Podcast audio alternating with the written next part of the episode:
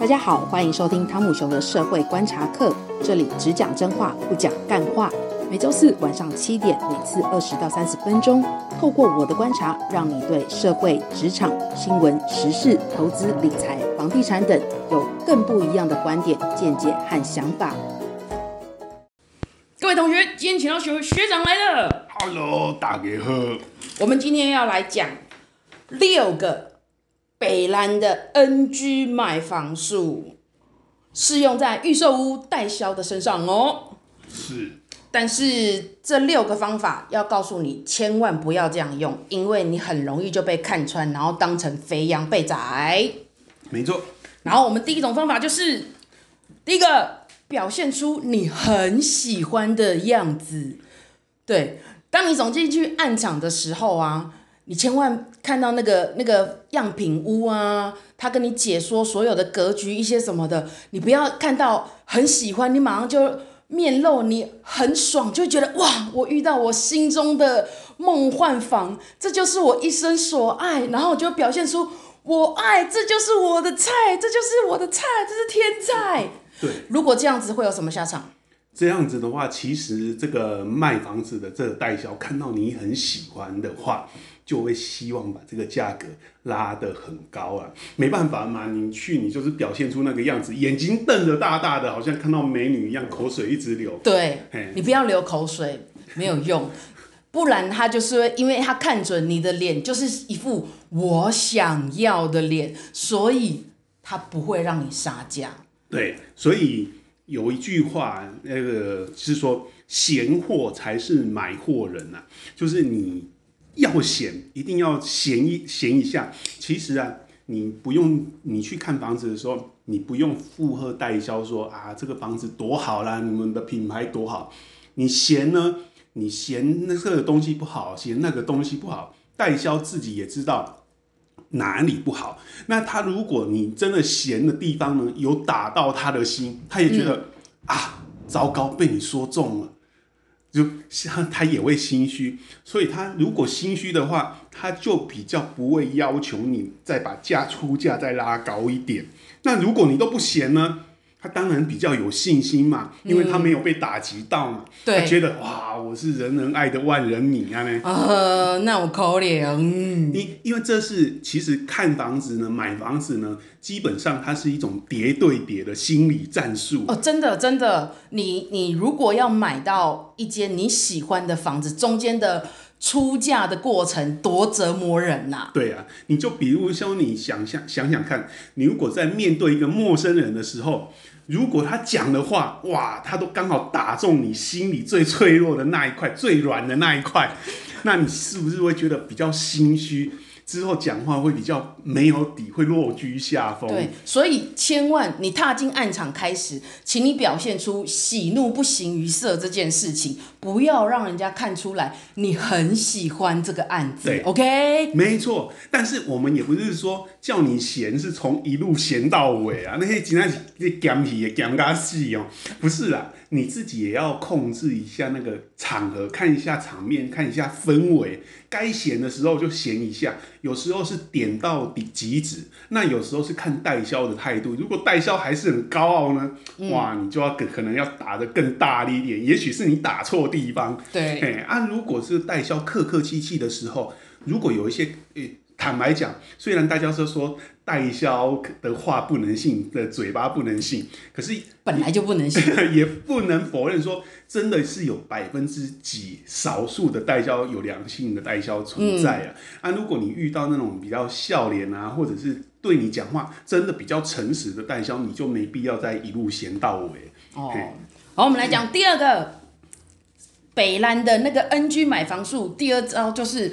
千万不要第一次看房子就付定金。没错，你如果第一次看房子你就马上付定金，你的下场是什么？这个真的非常的 NG 啦。你的价格永远是实价的最高价啊，真的有可能。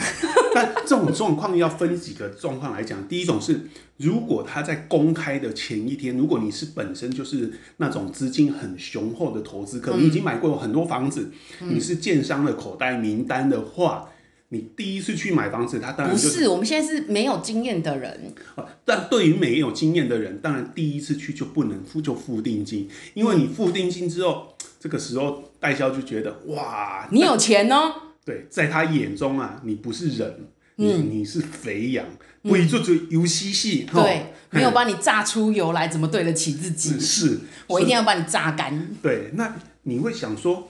我第一次马上付定金，展展示我的诚意，对，房子就会马上卖给我，是。但是对代销来讲，他想的可能不是这个，因为现在市场好嘛，那再加上说，哎，你一来你就付定金，他就可能会跟你说。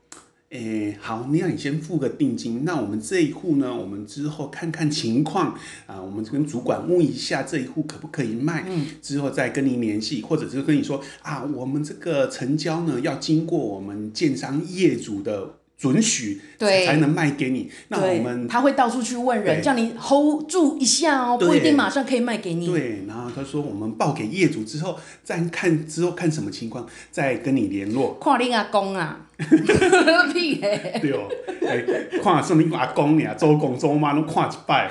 对啊，所以你去看，你就是去看他怎么去介绍给你这个案子，然后不要。不要你觉得哦，OK 喜欢，然后我就先付付完定金，然后觉得下次就要来签约。对，那付定金呢？它如果像我们刚才讲的那种状况呢，嗯、通常你接之后啊，过了一阵子接到电话之后，你会发现，那对方的代销就会跟你说啊，我们业主说这个价格太便宜，你你要再加，你必须要再加多一点，嘿，再加到多少？那个业主就说可以。嗯，嘿，这个就是标准的抬价拉价的一个手法。对他们，他们非常的，应该是这样子说。他们虽然不一定每一个人都很会卖房子，但是他们每一个人很都很会看人，因为。嗯来来去去暗场这么多人，他也训练得出来，就是说这个人到底会不会买，他喜不喜欢，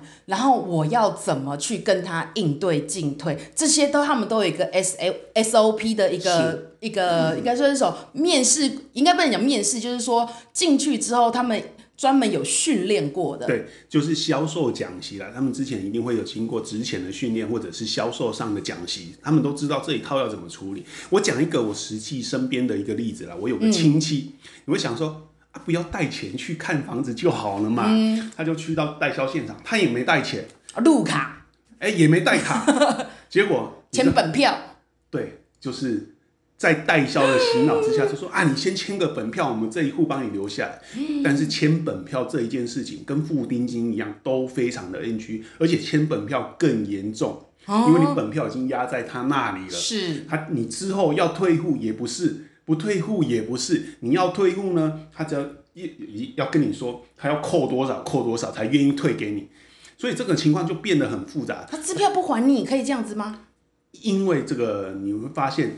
你在买房子付定之前，签本票之前，一副和蔼可亲，像菩萨一样。签完本票之后，哇，那像豺狼春天后母，春天春天后母心。嘿，对，你如果没有经历过这种人世间的这个人磨练啊，你是不懂得这个。你马上就是从天堂到地狱，直接下十八层。对，所以真的真非常小心。第一次去，先不要签本票，也不要付定金。确定你真的要买了，那详细问清楚，决定好。确定要买了，回去再跟家人商量一下，千万不要马上就把你的钱，任何跟你的现金有关的东西，在现场做个签名，或者是说。把你的卡就录下去了，没错没错。嗯汤嗯汤，如果你钱太多，可以来拿来我这里放，不要也可以放我这里，也可以放我这里，我也可以帮你保管、托管、托管、托管、托管。